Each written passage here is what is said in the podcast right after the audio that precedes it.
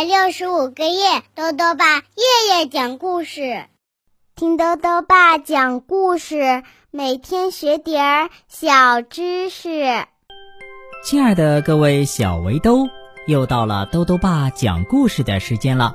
今天呢，豆豆爸要讲的故事是《顽皮月亮假扮西瓜》，作者呢是中国的张秋生，由山东科学技术出版社出版。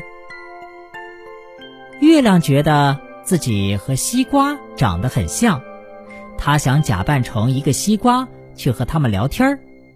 可是呢，月亮并不是翠绿色的呀，他怎么才能假扮成西瓜而不被发现呢？一起来听故事吧。顽皮月亮假扮西瓜。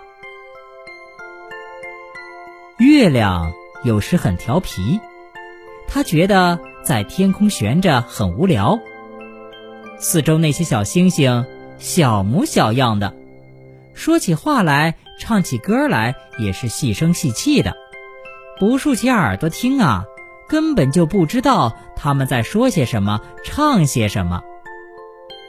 月亮总是瞧着地面，他想啊，这地上一定很好玩，可是要和谁去玩呢？他一直都想不出来。有一天啊，月亮看见地上的一片瓜田里长着许多圆滚滚的大西瓜。月亮觉得西瓜很好玩儿，西瓜长得和自己很相像，只不过它们都穿着一件件有彩条的翠绿外套，显得很漂亮。再说了，西瓜那圆滚滚的肚子里呀。一定藏着许多奇妙的故事。月亮瞧瞧四周，今天的云彩特别多，它正好啊可以溜走。于是呢，月亮一点儿也不迟疑，它从天空走了下来，到了瓜田边。月亮走在田埂上，正巧遇见一位从山上写生回来的画家兔子先生。月亮拉住兔子先生说。画家先生，请帮个忙，给我画一下妆，把我画成一个大西瓜，那样的话，我就能躲在西瓜田里和西瓜们聊天，谁也发现不了我是月亮了。能够为月亮服务的机会可是不多的，兔子先生当然很高兴了，他很干脆地说：“行。”好心的兔子拿起画笔。挤出颜料，就在月亮身上画了起来。他把月亮啊画成一个翠绿的、有着一道道美丽花纹的大西瓜。兔子收起画笔，左看看右看看，他对自己的画技啊很自豪，说：“没有问题，你看起来根本就是个大西瓜。你放心的和西瓜们聊天吧。到黎明前，我会来帮你把颜料洗干净，那样。”你马上又能变成月亮了。兔子又笑着对月亮说：“不然的话，人们看见天上升起一个西瓜，会把你弄下来吃掉的。”月亮谢了兔子的好意，它跳进瓜田里和西瓜们聊天去了。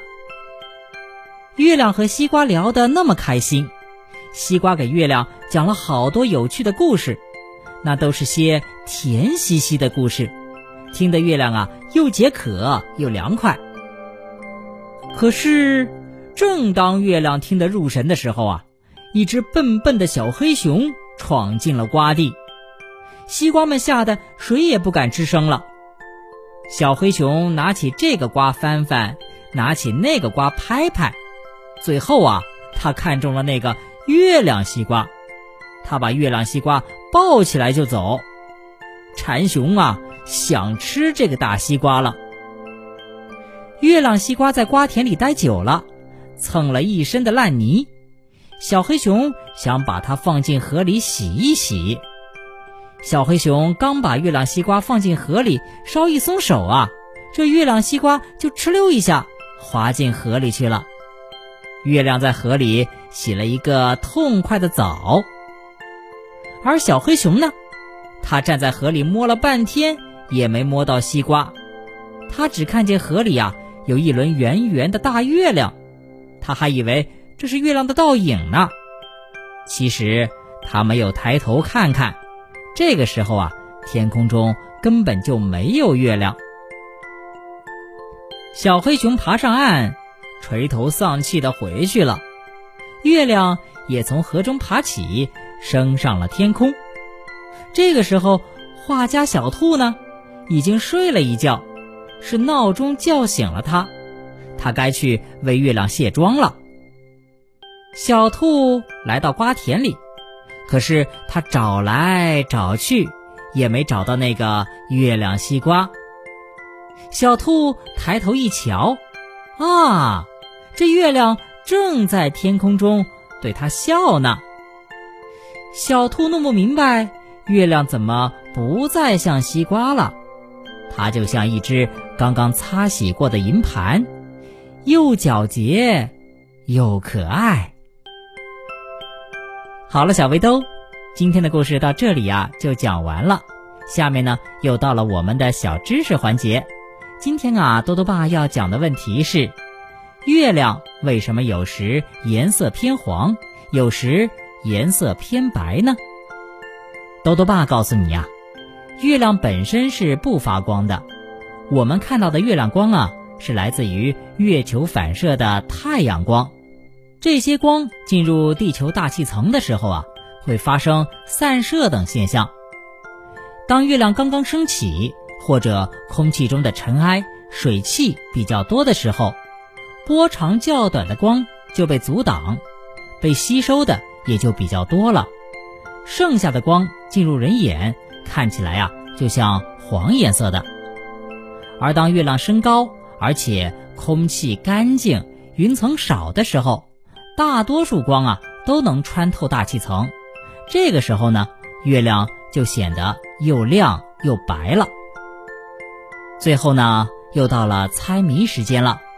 今天的谜面是这样的：青色高，红色高，不能吃，不能咬，点心铺里买不到，要盖房子少不了。